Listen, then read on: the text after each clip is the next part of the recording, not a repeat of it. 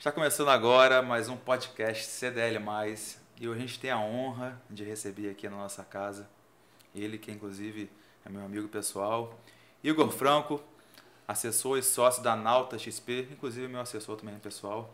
Igor, prazer receber você aqui, meu amigo. Obrigado, obrigado, Ralph, Edvar, Arthur. Obrigado pela, pelo convite. Vai ser um prazer bater um papo aqui. É, eu acho que nós estamos doidos para saber como que faz investimento. Está todo mundo querendo saber, queremos essas dicas aqui. Mas agora com você. Vou falar do nosso patrocinador, Secred. Secred que é nosso apoiador. E, e a gente está aqui é muito feliz de, de, ter esse parceiro para a gente no nosso podcast, né, Arthur? Não, exatamente. Cicred, uma cooperativa de crédito que está que tá aqui na, na cidade, fomentando né, o comércio, fomentando o comércio local, que é, que é muito importante e, e, mais uma vez apoiando aqui o nosso projeto. E antes até de iniciar exatamente o podcast, eu queria agradecer, em nome de todos aqui, a todos vocês que vêm assistindo o nosso podcast nesses inúmeros podcasts que a gente já fez, já fez aqui na CDL. É, são milhares de views, graças a Deus. Então, assim, a gente faz isso com muito prazer, a gente gosta de estar aqui, é prazeroso. E o nosso objetivo é trazer para vocês conhecimento, mostrar o, o, quão diverso, é, quão diversa é a nossa economia aqui na região e buscar sempre fomentar o desenvolvimento regional. Então hoje a gente está falando aqui, vai falar muito sobre finanças aqui, né? Com certeza o Igor trouxe muitos dados aqui que eu sei que são dados é, animadores, né? Em relação a oportunidades. Então assim, agradecimento de todos nós da CDL aqui para vocês que assistem a gente. E para o agradecimento ficar melhor, por favor, já se inscreve aqui, deixa o like, já compartilha esse vídeo com com, com seus amigos, anda no grupo da família, no grupo da sogra, pode mandar, não tem problema. Tem um monte de história boa lá, pode ir lá, tem vários podcasts interessantes. Você que é empreendedor só vai ver coisa boa. Eu vou até começar perguntando logo, a gente está falando de cooperativa aqui. Há esse medo de investir em cooperativa ainda?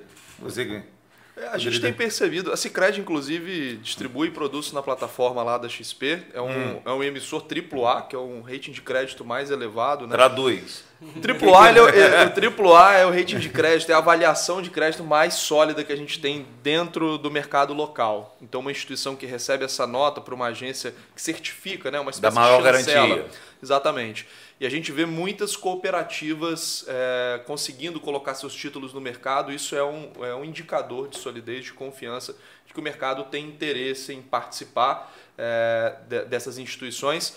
E a gente vê uma expansão muito grande, né? principalmente em linhas de agro, a gente tem ouvido aqui em Campos né? muitas cooperativas entrando dentro do mercado.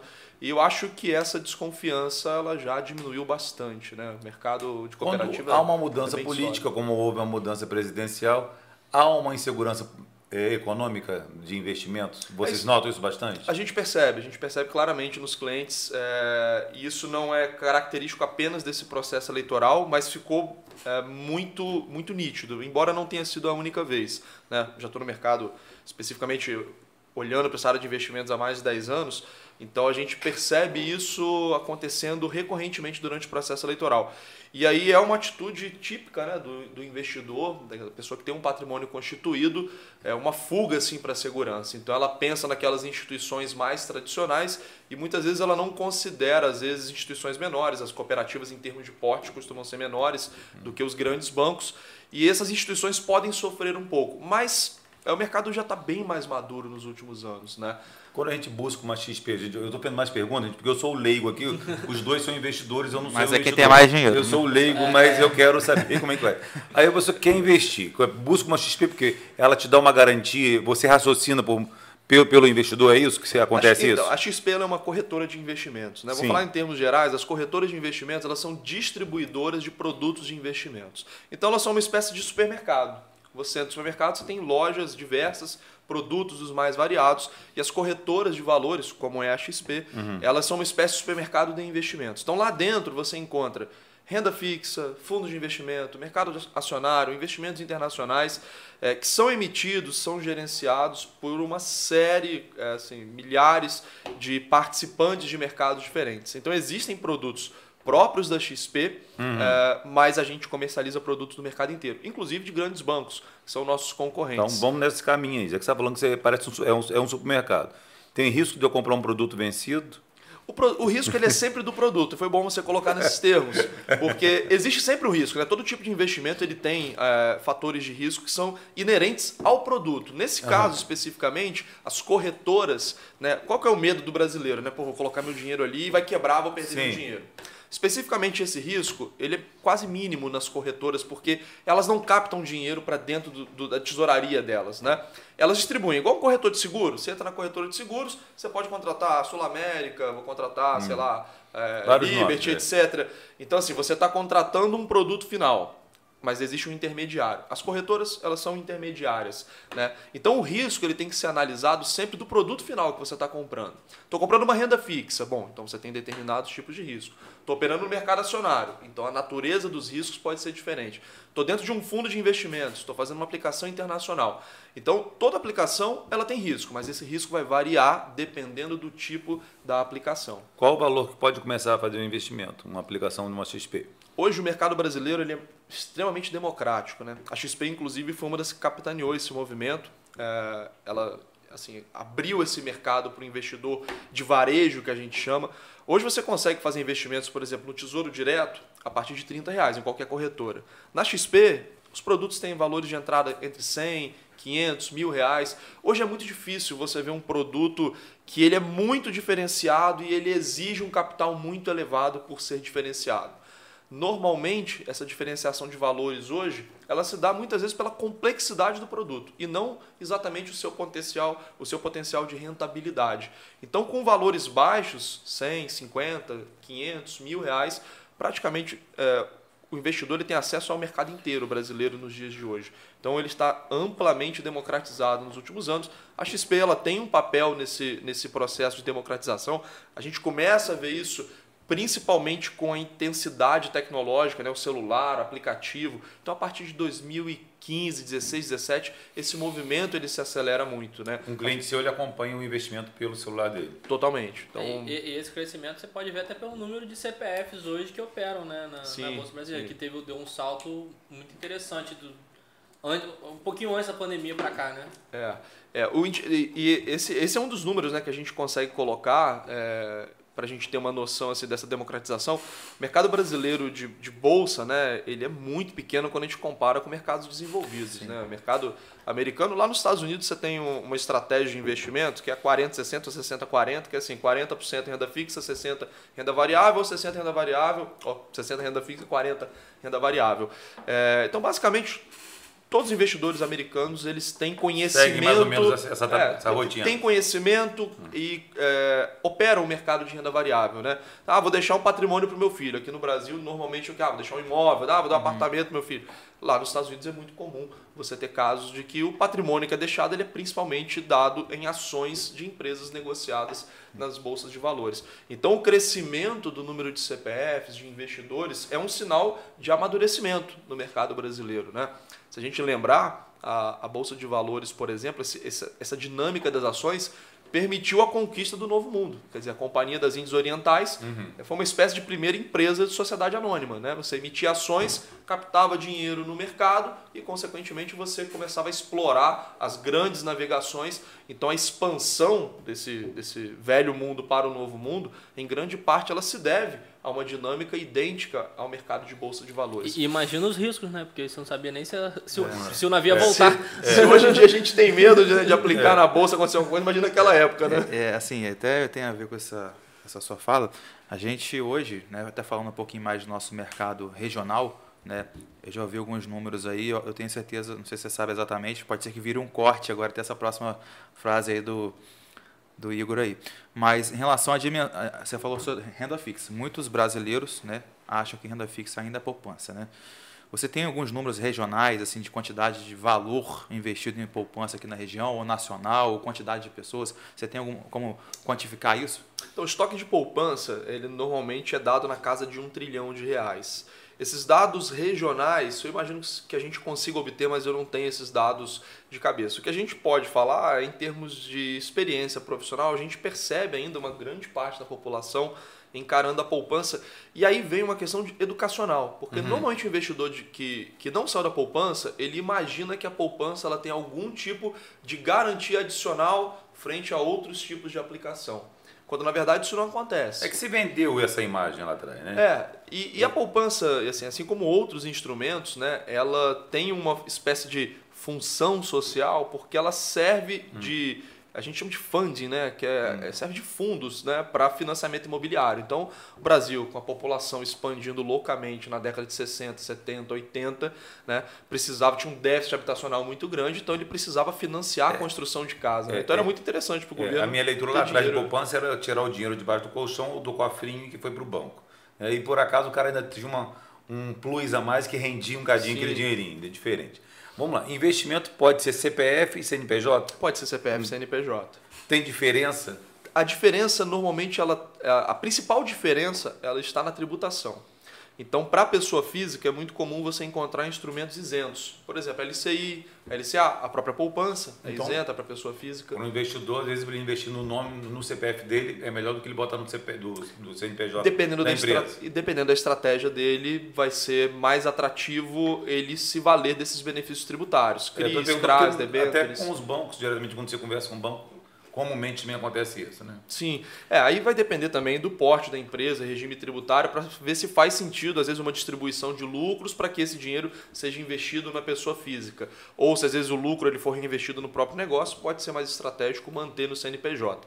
Novamente, assim, a grande diferença entre pessoa física e pessoa jurídica, ela normalmente reside nos instrumentos isentos. E eles têm um potencial de retorno é, bastante interessante. Né? Você deixar de pagar, às vezes, 15%, 20, 22,5% de imposto, né? isso é bastante coisa no longo prazo. Então, para a pessoa física, pode ser muito interessante. Um empresário, por exemplo, distribui o lucro para a PF, aplica como pessoa física e, eventualmente, lá na frente, numa capitalização, ele pode jogar esse dinheiro de volta para a empresa. Vocês com- conseguem já mais ou menos sentir sinais, por exemplo, assim, há tempos atrás, alguns amigos né, que são investidores falaram assim, ah, estão apostando no Magazine Luiza. E não esperava que fosse ter essa derrocada, essa puxada de tapete que teve depois. Vocês conseguem sinalizar, olha, vamos, vamos um negócio aqui, nosso aqui não está apontando bem não. Vocês têm sinais? Vocês têm, É, a- assim, tem uma bola de cristal para vocês? especificamente lá no lá queria que tivesse né os clientes às vezes esperam da gente né quem trabalha nesse mercado de assessoria como analista que é uma outra função é, seria muito bom né tem alguns clientes que falam pô mas pô como é que vocês não sabem pô se eu soubesse eu tava milionário já bilionário é só comprar na alta né ou comprar na baixa e vender na alta pô não, não dá para saber exatamente então que assim especificamente lá no modelo da XP que a gente estava falando, Ah. a grande distinção da XP é que a XP ela tem assessores de investimento. O cliente ele pode entrar no, dentro do, do aplicativo dele sem assessor e fazer o que ele quiser na conta dele, comprar, vender, etc., aplicar, resgatar. É, a XP ela tem como característica o assessor, que é uma figura de uma pessoa que é responsável por orientar o cliente. Agora, com a nova legislação, o assessor ele pode recomendar ativamente produtos. E nesse sentido, assim, existe um batalhão de pessoas que passam o dia inteiro estudando, lendo, se aprimorando para tentar identificar quais são as melhores oportunidades, identificar qual é a melhor composição de patrimônio investido para aquele cliente. Mas infelizmente a gente não tem bola de cristal. Seria ótimo se a gente conseguisse. Então, investimento ele é muito dado por probabilidade. É mais ou menos o seguinte: a gente tenta colocar mais dinheiro naquilo que é mais provável de dar certo, menos dinheiro naquilo que é menos provável de dar certo, aquilo que é mais arriscado. E essa gestão é muito importante no longo prazo, porque é tão importante quanto você ganhar dinheiro, é você não perder dinheiro. Sim. Né? Então a composição de uma carteira de investimentos ela é muito baseada nesses estudos. A gente faz movimentos separados, que a gente chama de diversificação de carteira, na tentativa de que no longo prazo a gente acerte mais do que a gente erre. Tem uma analogia que um, um gestor de ações, que é bem conhecido aqui no Brasil, apesar de ser novo, ele usa muito falando dos pontos do Rafael Nadal, se eu não me engano. É Rafael Nadal Roger Federer, mas os dois são, são bons igualmente, né? Falando que o, o número de acerto dos pontos do Rafael Nadal é de 55%. Então, cara, cada 100 jogados ele acerta 55. Pô, parece, parece quase aleatório. Né? Joga uma moeda para cima e dá 50-50. Mas isso é o suficiente para tornar ele um dos melhores jogadores da história. Então, para mostrar, é, ele faz uma analogia é, falando desse, desse acerto do Nadal, para falar da composição de rendimentos ao longo do tempo. Então, se você acerta mais do que você erra dentro do mercado de investimentos, a composição dos juros tem um efeito avassalador no longo prazo. Ela sobrepõe as perdas e quando você repete esse processo e vai tendo mais sucesso do que fracasso, acumulando mais retorno do que perde dinheiro em determinados movimentos ou deixa de ganhar, que é o custo de oportunidade, Isso normalmente funciona para você ter uma vida financeira bem sucedida, dentro, obviamente, dos seus objetivos. Cada investidor ele tem, claro, suas aspirações, as suas limitações, eventualmente financeiras, de risco, De né? aporte. Que- é, de aporte. Então, é, todo o planejamento financeiro, e aí eu brinco com os clientes falando assim, cada profissão, quando você fala, tá, tô na mesa de bar que pessoa- alguém não me conhece. Aí você fala a sua profissão. Ah, sou policial. Pô, você já prendeu alguém? Pô, sou médico, já salvou alguém na mesa de cirurgia? Sempre tem uma curiosidade da profissão. Quando você fala que trabalha com investimento, a pergunta é, o que está rendendo mais? Pô, O que está rendendo mais? E a resposta, ela é, pô, é, até desanima, né? Depende.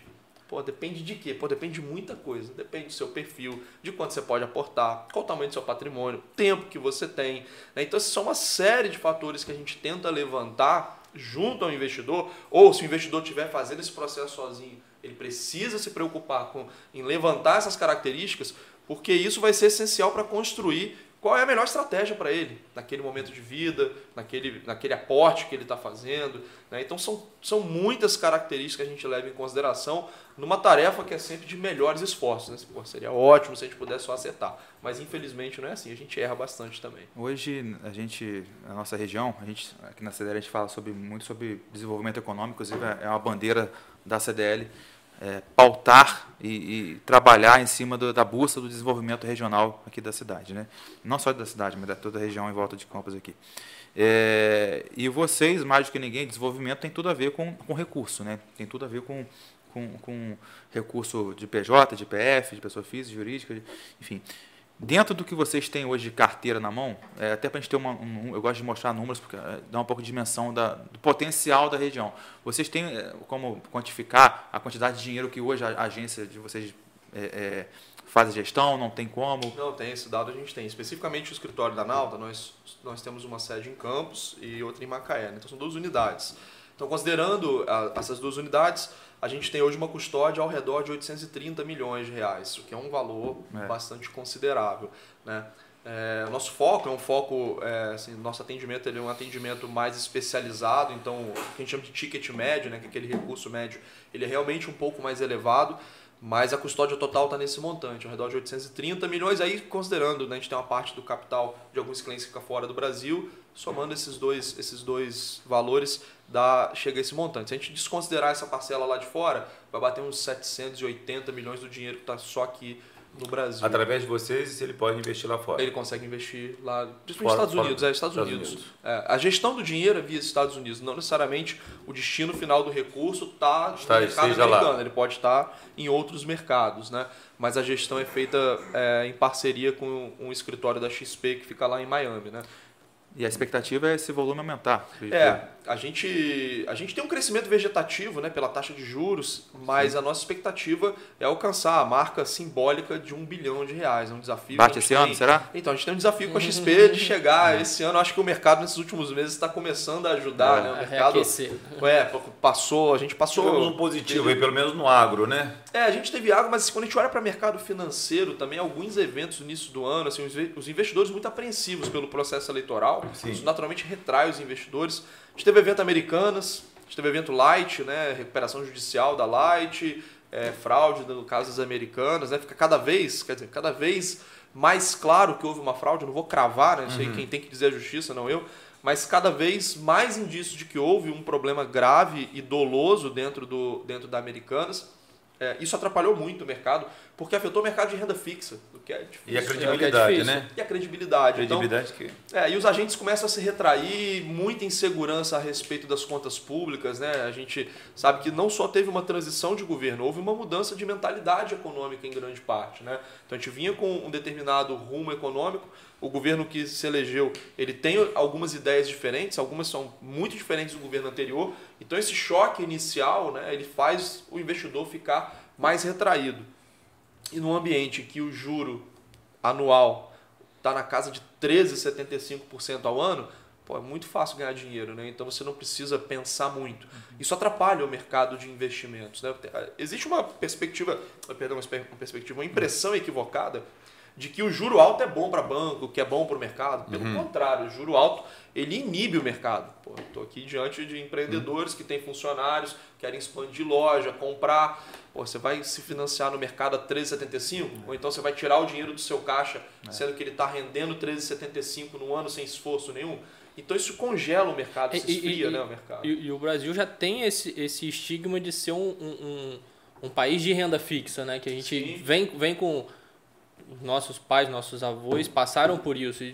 De ter a renda fixa e ter esses juros altos durante é. muito tempo. Então, quando a gente tem um cenário que nos remete àquele passado, é, é, a migração é quase que automática, né? Sim, da renda variável para renda fixa. E é, uma, e é, uma, atitude racional por parte dos investidores, porque de fato você ganha dinheiro com segurança, né? liquidez e em altos rendimentos. Né? Então é uma atitude absolutamente racional. De certa forma, é isso mesmo que o Banco Central quer. Né? Quando os bancos centrais eles sobem taxa de juros, eles querem isso. Pô, pega menos empréstimo, segura esse dinheiro no banco, né? que a gente chama de entesouramento do dinheiro, não joga esse dinheiro na economia real. Por quê? Porque a inflação está alta, os preços estão subindo. Se esse dinheiro continuar fluindo para a economia real, os preços vão continuar subindo Porque o consumo vai continuar Exatamente. acontecendo. Então isso, é, de certa forma, é proposital, né? É, mas o ideal é que esse processo ele seja o mais curto possível. Né? E o que, que a gente estava vendo aqui no Brasil? Banco Central pisa no freio, governo uhum. pisa no acelerador. Quer dizer, na PEC da transição, que foi a transição de governo, a gente já jogou 200 bilhões na economia. O Banco Central tira dinheiro de um lado através dos juros, enquanto o governo joga dinheiro na economia pelo lado fiscal. Isso é muito ruim, né? É, é a fake também, eu acho que a fake news, essas histórias estragam muito o meu mercado econômico, né? Da mesma forma que acontece com a política, mas eu acho que o mercado econômico, assim, ah, Maduro tá aí, meu dinheiro vai apodrecer. É. E todo mundo saiu sacando. Cara, esse, esse dinheiro, isso é engraçado porque é, negócio de confisco, pô, eu, eu, quando eu entrei no banco, eu fiz carreira em banco, né? Fiz carreira no Banco Santander. Mas logo no meu primeiro ano no banco começou um burburinho de que o banco ia falir. Eu, porção de cliente foi lá preocupado, não, que eu estou ouvindo. Não é uma história é, de saque, de saque. E, e isso é, é, um inferno, assim, não, tinha, não tinha nada, né? Mas aí depois foi Dilma, Dilma vai congelar o dinheiro, depois Bolsonaro vai congelar o dinheiro, depois Lula vai congelar o dinheiro. É, então realmente atrapalha muito, Essa isso cria é um clima de desconfiança, né? E assim, o ambiente econômico hoje é totalmente diferente da época de cola. Eu dou aula na faculdade, né? eu estava falando com os meus alunos sobre isso, né? Nosso ambiente de hiperinflação era tão louco que cola vai na televisão, fala que vai congelar os, os saques. Pô, não teve um protesto, ninguém se rebelou, porque era, ninguém aguentava mais a inflação. Então, assim, era um outro ambiente, né? Hoje não tem nenhuma justificativa para isso.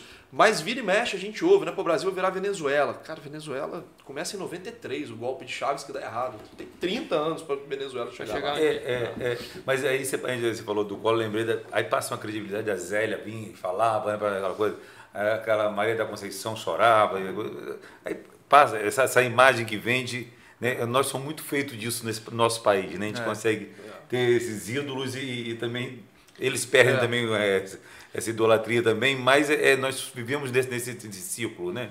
É. De, de, de... É, é, eu, eu é, quando a gente fala de, de inflação, é, eu só lembro de histórias, porque uhum. e eu acho que muita gente está assistindo a gente também não viveu, não viveu isso, mas a gente sabe de, de conta de, de relatos, né? Meu papai uhum. mesmo fala, mudava a tabela de preço no dia, três vezes no dia.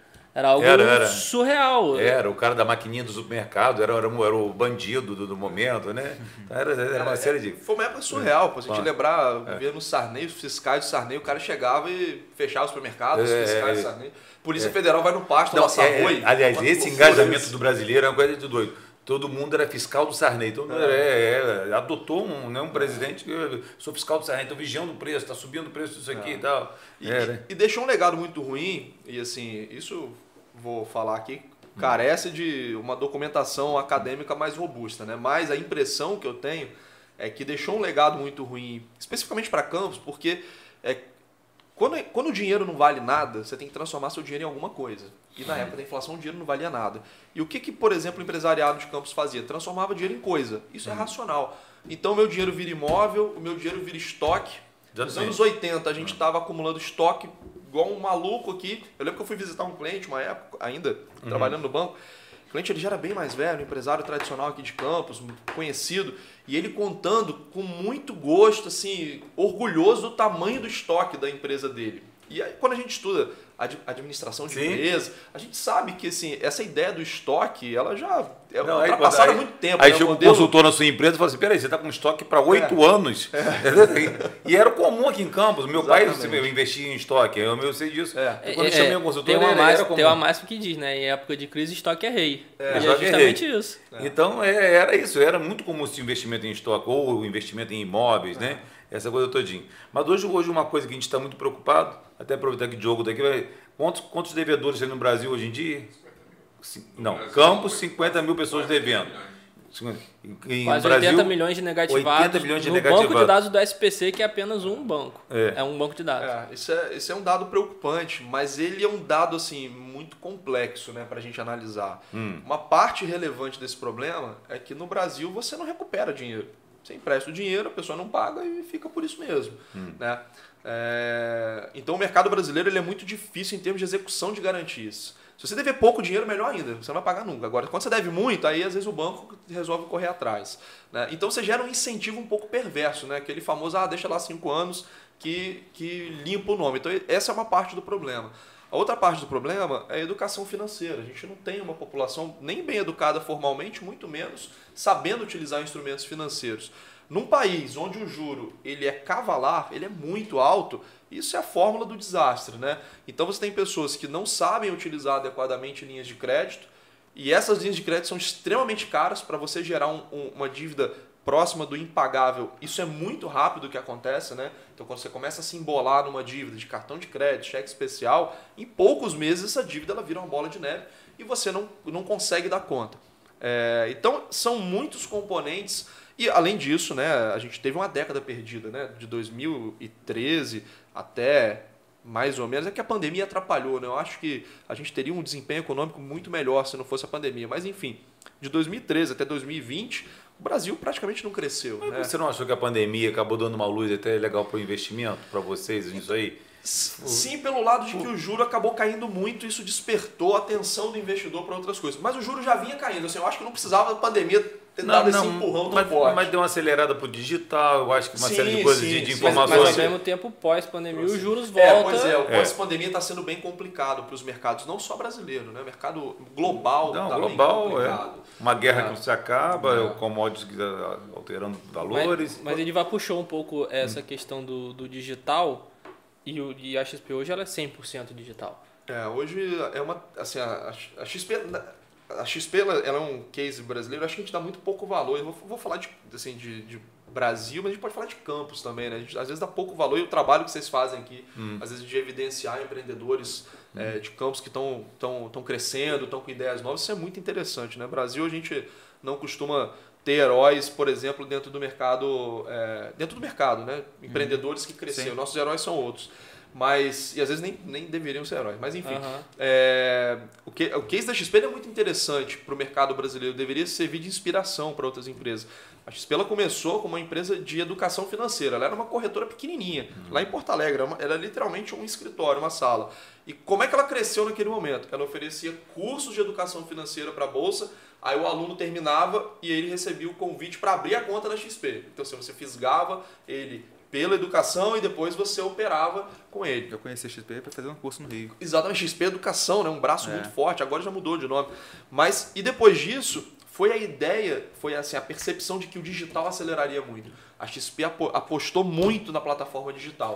Então, Então, por isso hoje, que eu acho que a pandemia veio deu uma acelerada. coisa. acelerou, mas ela já vinha muito forte até antes da pandemia. Né? Então esse movimento, da- e foi uma leitura assim dos, dos sócios da XP, de que isso aconteceria rapidamente no Brasil, e uma outra leitura de que o mercado brasileiro ele se assemelha muito ao americano em alguns aspectos. E o mercado americano fez essa transição há muitos anos atrás de um modelo mais bancarizado para um modelo mais descentralizado. Né?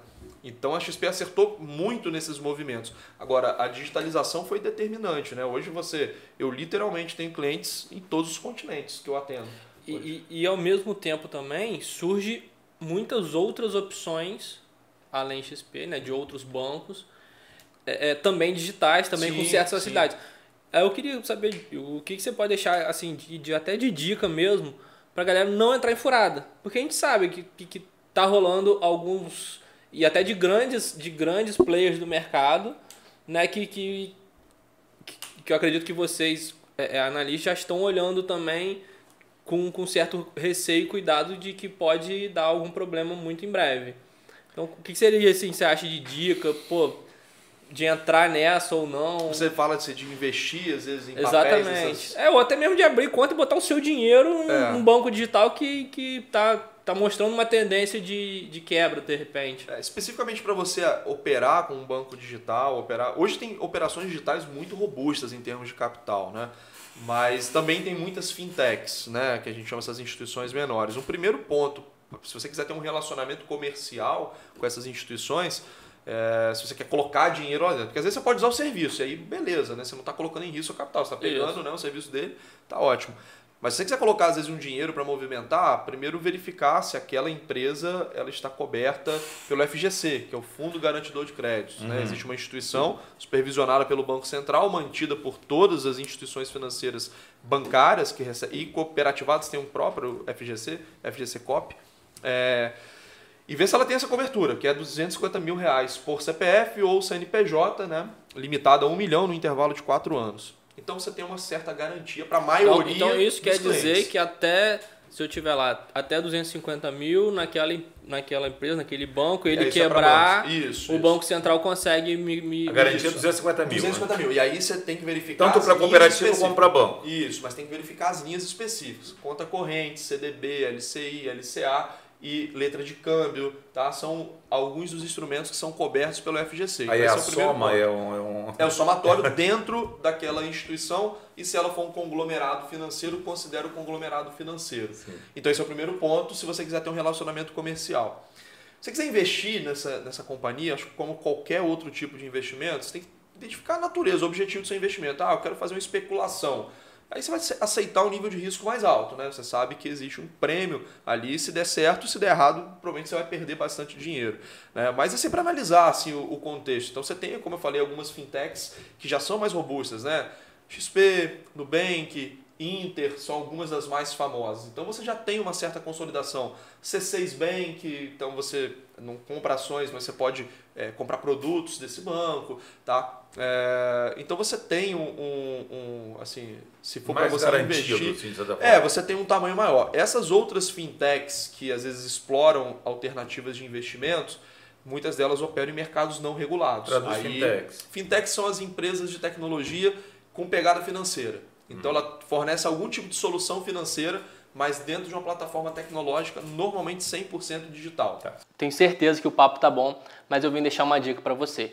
Porque quando o assunto é a nossa vida financeira, é hora de buscarmos alternativas que tragam impacto e desenvolvimento para a sociedade. E no nosso parceiro Sicredi, além de reinvestir na nossa própria região, ele oferece serviços completos, tais como conta corrente, cartão, crédito, investimentos, seguros, consórcios, além de muitos outros. Sempre com taxas justas e o atendimento próximo, humano ou digital. Escolha o Sicredi, onde você conta além da conta. Você não acha que o nosso mercado da construção civil estava numa bolha, mesmo mais ou menos, não, não parecido com o que os Estados Unidos passou, mas a gente nota, por exemplo, assim, no mercado agora imobiliário, uma, uma, uma queda muito grande na nossa região. Não sei se É. você começou a observar, observar isso aí.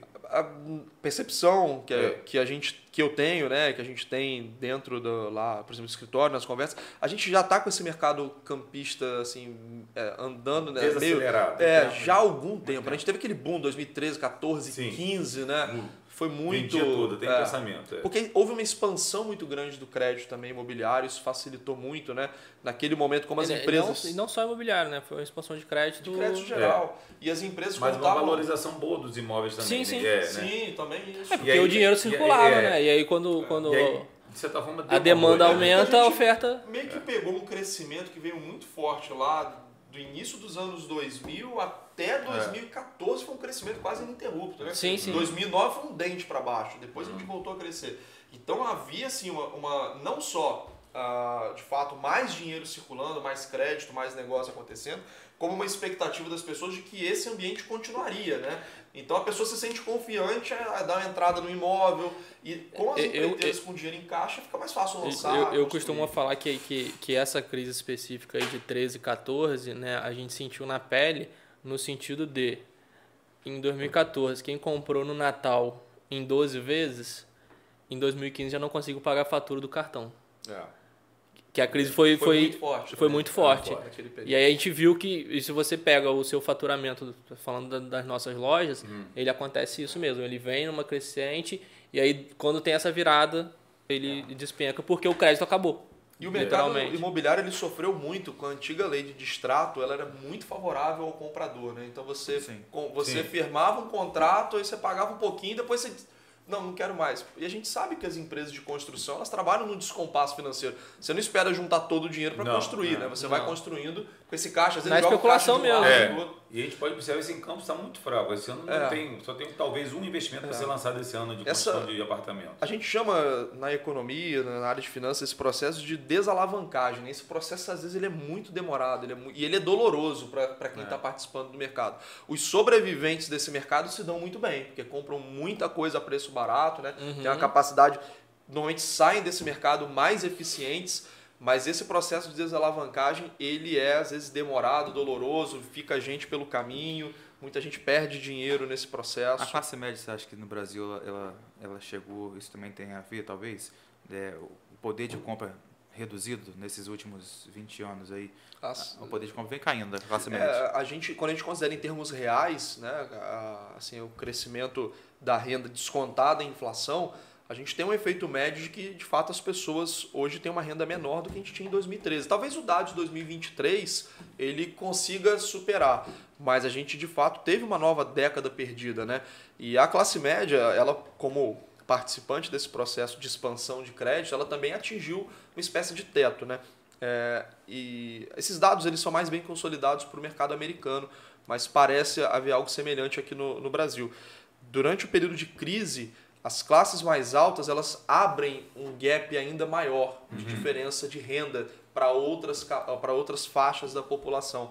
E parece ter acontecido isso durante a pandemia. Algumas, alguns setores específicos eles foram mais beneficiados se deram muito bem na pandemia, né? Mas o grosso da população fica com aquele mal-estar. Pô, tô pior hoje do que eu estava dois, três anos atrás, ou então tô patinando, meu patrimônio não está crescendo. E aqui em Campos, né, a gente não pode esquecer que a gente vive muita dinâmica do mercado de petróleo.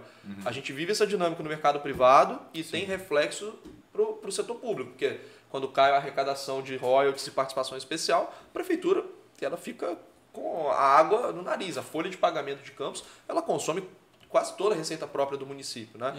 Então, quando cai, quando, aí coincide, Hoje né? ele está em 50%, 60%. Acho que é, nessa faixa. É. É, é, gira entre 50% Crescente, e 60% é, crescente. e crescente. É. E, e porque o, é, o crescimento é vegetativo, né? da- De, de- de determinadas despesas. E aí você tem lá em 2015, aí parte do problema imobiliário de Campos, ele, ele com certeza tem a ver com esse evento. Pô, 2015 os royalties despencam, né? A gente precisa fazer aquela operação. é, tem, teve muita polêmica, A muito questionamento, futuro. a venda chamada venda, Venda do, do futuro. É, mas Campos ia ter um problema grave se ele não fizesse aquele tipo de operação, né? É, então o dinheiro ele seca na praça, junto de um fenômeno nacional. então, Federal, assim, exato. são muitos, eh, eh, são muitos fatores que aqui em Campos a gente sente mais fortemente, às vezes, do que outros mercados. Você vai lá para o Centro-Oeste, pô, lá Até é perto, o agro, né? né? Eu dou dou exemplo de Guarapari, né? Que eu, na, na Praia do Morro, ali lá no final da Praia do Morro, num bairro pequenininho, tem cinco prédios subindo. Em Campos tem quantos? Não, talvez suba um esse ano. Um. Comece, seja lançado um esse ano, agora no, no segundo semestre, mas não tem nenhum. Eu tive com todas as construtoras. Exatamente. Então você vê assim, que próximo da lançado gente. esse ano No mais. Espírito Santo a gente sabe, a gente sempre fala sobre isso. Né? que tem- Incentivos, É um, é. é um estado que fomenta negócio, né? É. e o estado do Rio precisa melhorar nisso. Vamos falar que tem um ouvinte que está assistindo a entrevista nossa perguntando aqui se ele ganhou 100 mil reais. Estou no ponto aqui, o cara vai no ponto. O Ele ganhou 100, 100 mil reais de herança e ele quer dizer, investiria em quê? Qual a sua, o que, que ele faz? O que, que Igor faria que que ele com faz? 100 mil reais? Igor vai dizer, se você que dar- ganhou hoje 100 mil reais, você faz o com eu vou ter que dar aquela. eu, infelizmente, vou ter que dar aquela resposta enfadonha. Cara, Ah, depende, do- eu depende. tenho que conhecer Não, o cara não. para falar. Quem Ó, fez- mas eu posso quem- falar em Minas Gerais. Quem fez Então, administração é a primeira palavra que a gente aprende. é, de- Depende. Depende. Mas assim, Ah, em mas Minas daqui a Gerais. gente fala depende também. Depende é uma palavra muito boa. O que, que ele vamos lá. precisa traçar? Pra, eu, vou, eu, vou, dar- eu vou dar uma sugestão, mas assim, que- que- genérica, né? mas o que, que ele precisa traçar? Qual o tempo que ele tem para trabalhar esse dinheiro? Ah, tem seis meses, tem um ano. Quanto esse dinheiro tem que ficar livre? Ah, tem que ser 100% livre. Isso já traz o, o universo de possibilidades, ele fica muito restrito. Né?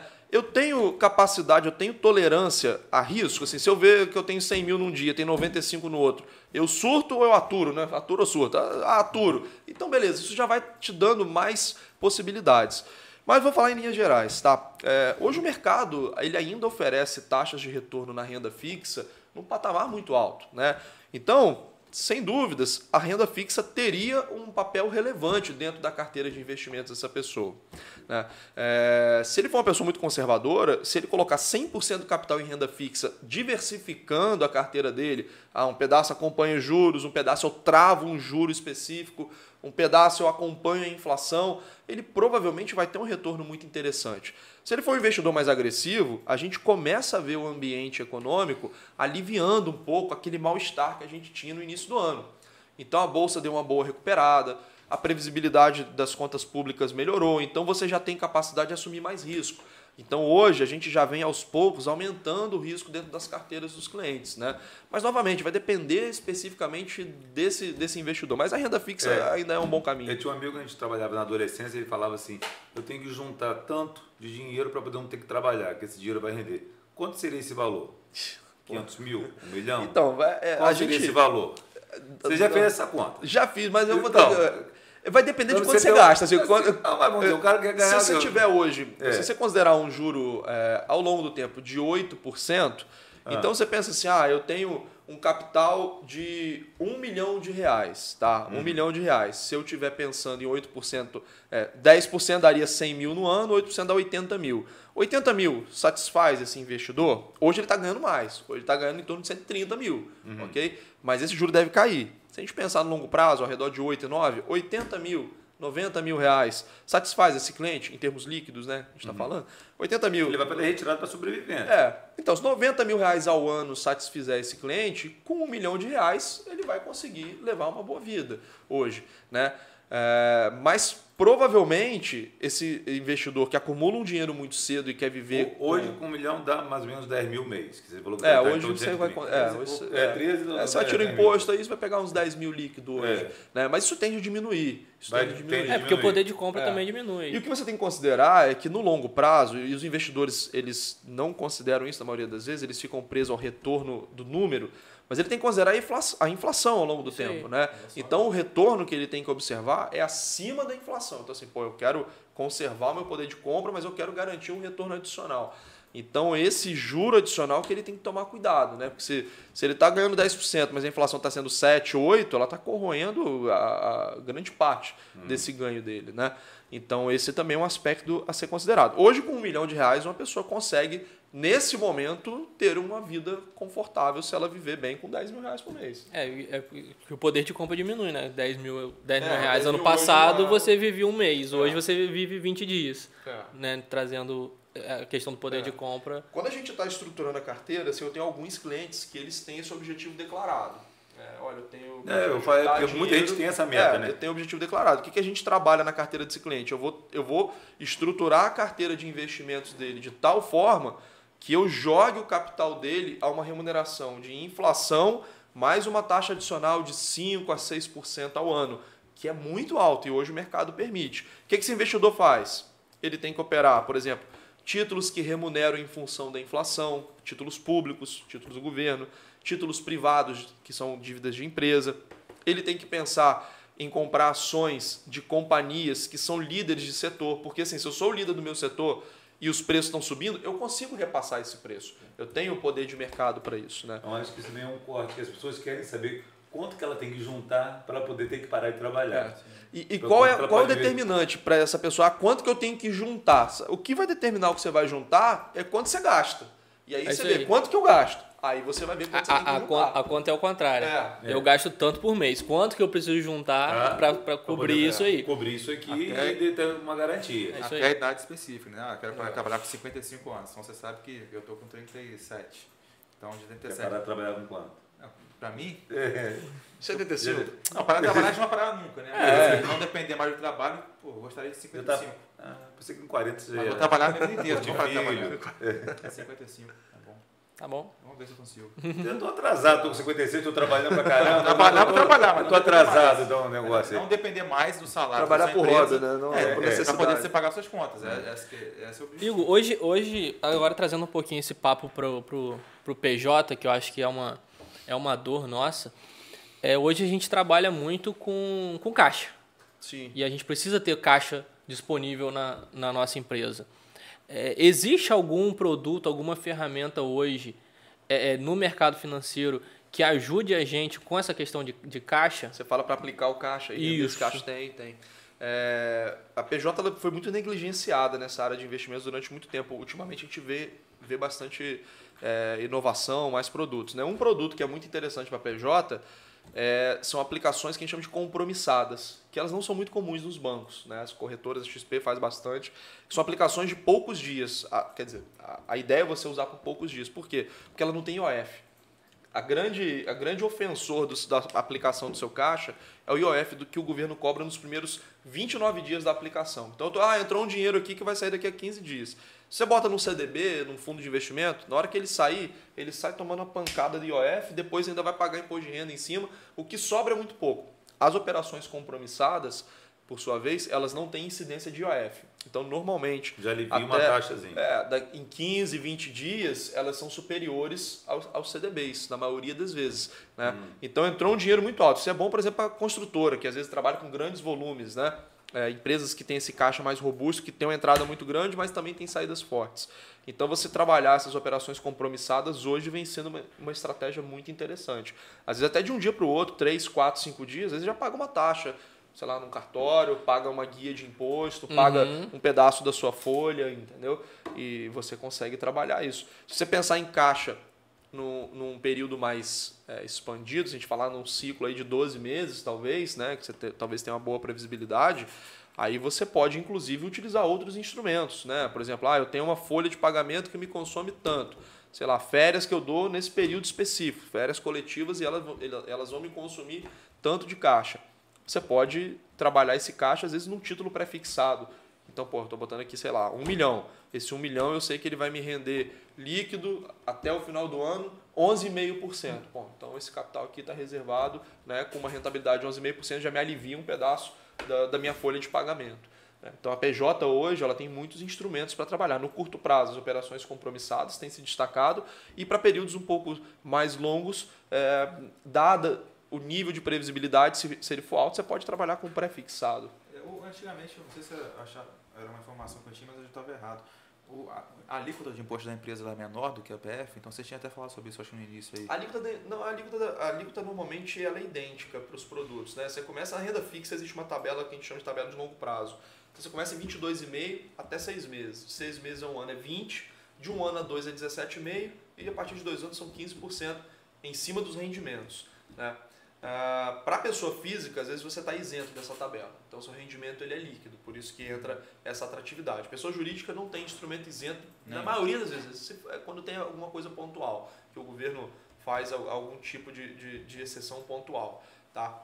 E essa questão do imposto, para a pessoa jurídica, uma outra atenção é porque determinados regimes tributários você ainda tem uma você ainda tem tributação sobre a receita financeira. Ah, você tem a receita operacional do seu negócio você tem a receita financeira do que você está utilizando. Aí você tem que tomar cuidado que você pode ser bitributado. Fora, tributo, fora a, a, a tributação do, do aplicação. Que é da fonte, tem também a da, tem. Exatamente, do ajuste. Hoje, do hoje está todo mundo enxugando despesa. Aí o crescimento do banco digital tem sido muito grande, né?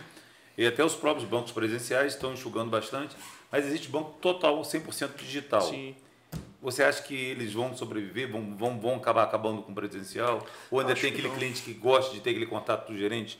Cumprimentar o gerente? Tem, né? tem.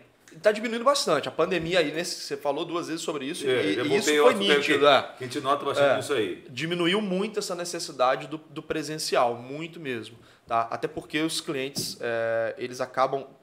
Pô, isso aqui, o celular na mão, cara, é uma super ferramenta de você comparar preço. Antigamente você ia na mesa do gerente, o gerente dava um, um valor para você fazer determinada operação, fosse hum. de custo, fosse de retorno. Pô, você não tinha como saber o que, o concorrente oferecia. Tinha que ir no balcão de cada banco perguntando. Hoje você joga na internet você consegue fazer um comparativo. Né? É, então os clientes eles estão muito mais é, propensos a essa competição por taxa. Consequentemente, ele perde, ele dá menos valor a essa questão presencial. Mas ainda existe. Em relação ao mercado brasileiro, é, o que eu hum. acho que deve acontecer é que alguns players desses, alguns competidores desses que são 100% digitais, eles devem prosperar. E os grandes bancos eles vão se adaptar. Então, se eles vão comprar é, plataformas digitais, o que a gente já vê acontecendo. Já vê, né? Já vem acontecendo. É, então os bancos vão comprar a plataforma digital, vão enxugar a estrutura de agência e vão conseguir se adaptar é, satisfatoriamente. Talvez a gente perca se é liderança de mercado. Pô, hoje Itaú, Itaú é líder de mercado, né? Banco do Brasil, segundo maior banco. Então talvez esses bancos eles enfraqueçam um pouco sua posição competitiva, mas eles serem É, totalmente eles vão, se, sobrepostos eles, vão, é é, eles vão se reposicionando, né? O próprio Itaú hoje já tem uma fatia É. da própria XP, né? Ele, Ele comprou e está se desfazendo, né? Porque assim, quando o Itaú comprou, ele queria comprar a XP. O Banco Central travou, né? Não, não, não deixou, porque senão é concentração de mercado, né? E acabou que a XP, Mas tem uma jogada vez... política ali, que a gente não vai tocar esse assunto aqui, não. É. E você tem... Mas aí o que aconteceu com a XP, cara? Isso também os sócios foram bem espertos, né? Eles ganharam um sócio sócia. investidor. E o que, que eles fizeram? Eles ligaram, eles ligaram pro Itaú e falaram pros clientes do Itaú e falaram, pô, seu banco investiu em mim, você não vai investir? Pô, É. você, você tá com medo de investir, o seu banco colocou aqui alguns Aham. bilhões. E então a XP ela sangrou muito Itaú. Foi um banco que realmente perdeu muito dinheiro para XP. E aí ficou assim, meio que meio barro, meio tijolo aquele, aquele investimento do Itaú. Pô, eu tô ganhando dinheiro com a valorização da XP, mas tô perdendo dinheiro porque o Itaú tá clientes. caindo em participação de mercado. E eles começaram a vender a fatia deles desde o ano passado. Como é que você vê, você que também, além da, da XP, você sempre está falando aí sobre economia, enfim, no jornal, e a questão, de, voltando ao desenvolvimento regional de campos aqui, a gente agora, até tem um, eu vi na internet hoje sobre a questão do, da prefeitura, da, da parte pública, está olhando para o centro de campos, está buscando melhorar, fazer o retrofit. Esse é um, um dos exemplos que, que precisa ser melhorado aqui na cidade, na região, mas como um todo, né? Porque assim, a gente fala muito de industrialização, né? Também, é, Campos hoje tem muito pouca indústria, a gente acha que é, é uma briga da CDL também de trazer mais indústria para a cidade. Você teve presente num evento, acho que essa semana também, sobre indústria, indústria enfim. E o que, que você vê é, de expectativa? Que que, e qual a sua opinião, de repente? O que, que acho que você está dando um- uma consultoria para a CDL, a gente pode, de repente, estar focando nossas ações para poder ajudar o desenvolvimento regional aqui. Cara, acho que assim, acho que um, um problema grande de campos, isso também é um problema de Brasil, é que a gente não avalia política pública. Por exemplo, pô, eu lembro que quando, acho que foi o governo Rosinha, é, primeiro governo, fez aquela revitalização ali do centro, pô, quebraram o centro inteiro ali, fizeram, pô, ficou muito melhor do que era, né, em algumas áreas ali, já precisava fazer obras de infraestrutura. Isso eu acho que não gerou efeito nenhum em termos de. é, Então a gente precisa o que assim, eu fiz uma coisa para revitalizar o centro, o centro não foi revitali- revitalizado. O que, que deu errado naquilo ali? Quais, quais foram os pressupostos da ação pública, quais foram os resultados e por que eles se apresentaram, né? Então acho que esse é um primeiro ponto. A gente precisa avaliar o que, que foi feito já e deu errado para a gente acabar não repetindo, né? Acho que o problema de campos, o centro de campos, são vários problemas.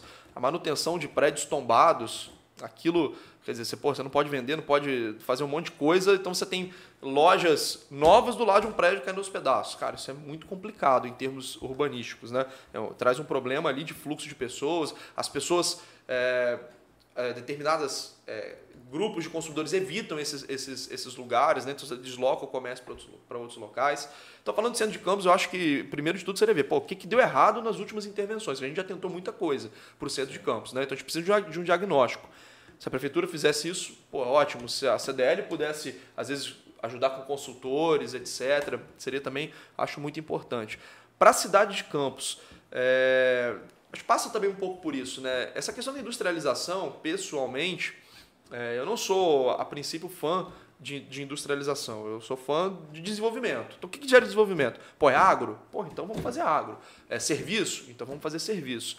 Campos tem uma série de universidades, né? universidades, é, muitas delas são públicas, então você tem naturalmente um, um nível mais elevado né, de pesquisa sendo feita, de alunos que já entram bem preparados, então o capital intelectual ele é muito forte. Cara, essa galera está indo para onde? Né? Para quais, quais setores de campos essa galera está indo? Está ficando em campos? Eu acho que a grande parte não fica em campos. Então a gente, a gente não consegue reter capital intelectual aqui dentro. E é muito difícil você desenvolver com a ausência de capital intelectual. Tá? Você pode dar, às vezes, alguns saltos, dar alguma sorte de que o petróleo subiu muito, entrou muito dinheiro, mas um desenvolvimento, ganho de produtividade sustentável, você precisa de capital intelectual. Então, assim, ter algum tipo de planejamento de longo prazo, a gente está vendo um novo ciclo aí tecnológico de inteligência artificial.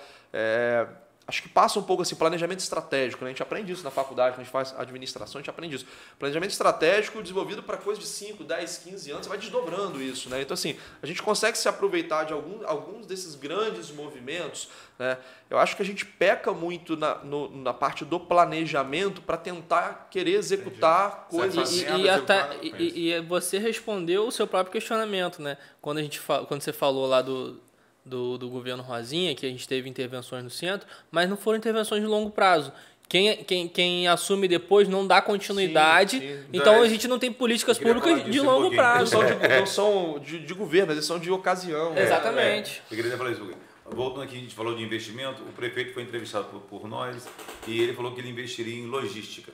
É, não nem seria, né? Sim. Não, né? O investimento dele seria em logística. Mas essa, essa, essa preocupação que teve nesse, no governo Rosinha, de uma intervenção no centro, recentemente a gente teve uma reunião sobre monitoramento de toda a área central, a Arthur estava lá presente, e a preocupação toda nossa é o seguinte, é um projeto interessantíssimo, mas tem dois anos de gestão só desse governo, é, tudo tem Como é que vai ser o longo prazo? continuar, mas se esse governo não continua, o próximo governo vai continuar esse, esse trabalho de monitoramento. Então, essa gestão pública e gestão privada é, é- é muito diferente. Então, por isso, assim, eu, eu, eu sou arquiteto urbanista, eu assim, estudei muito Curitiba.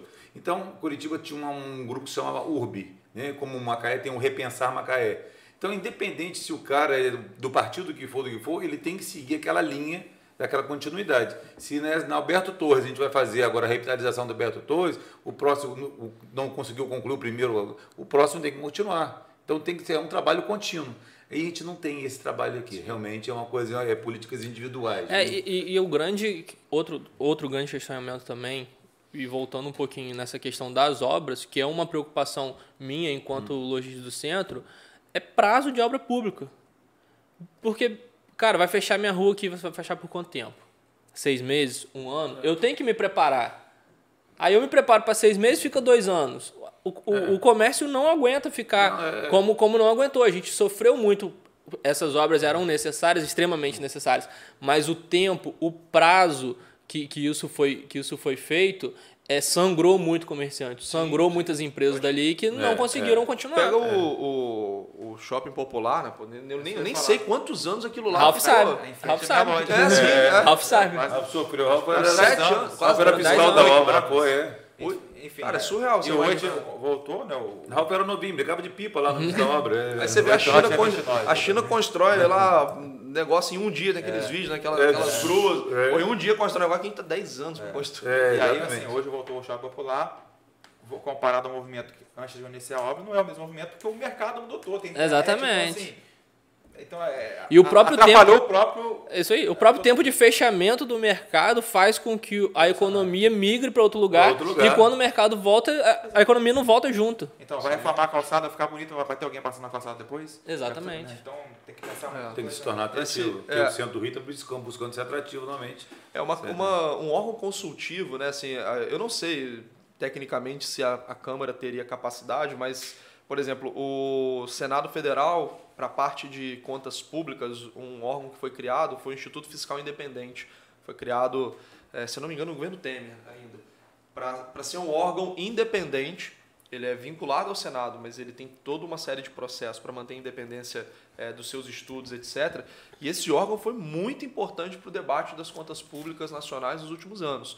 Então, assim, eventualmente a Câmara de Campos, Uma ideia. CDL, junto de outras instituições empresariais, criar algum tipo de, de órgão que, longo e que tenha governança, né? Que tenha governança, porque É, aí ele tem a... Tal do a- conselho que a gente fala, um conselho que É. comece a pensar Exatamente. que daquilo ali seja, como já teve Fundenor É, em ma- Campos. Mas eu acho que mais É. do que um conselho, porque às vezes o conselho, vou dar o É, exemplo do conselhão de Lula, tem muito figurão lá. Não, não, não é para isso. Seria é um algo de- mais de, de ação, técnico. é, de ação, Não, é algo de. Algo de... De, de, de, É, você citou. Você citou. Não, eu digo assim, com consultores, pessoas que, que, Não, que são da área, que sim, são, é, entendeu? que os trabalhos, assim. É como um se fosse sério. até o, o- mais ou teve menos o que o CDF está fazendo. atrás, mais ou é. menos o que o CDF tem, tem feito. Né? Tem o CEO, tem, ele é remunerado, ele é vinculado às Ele é um prefeituras, mas ele é um ele consórcio. de sete municípios. E- É, mas já teve, como já tivemos com o Nenão ontem, eh, recentemente foi homenageado o Ricardo Paz Teixeira, fez parte do, do- de, de pensou a cidade no governo Raul Linhares, quis pensar no, no, no- no município e pro- projetando tudo, como seriam as ampliações, mas de repente chegou outro governo, por exemplo, teria um, um anel viário que passaria para Nossa Senhora do Carmo. já foram lá e tem uma construção e já é impossível.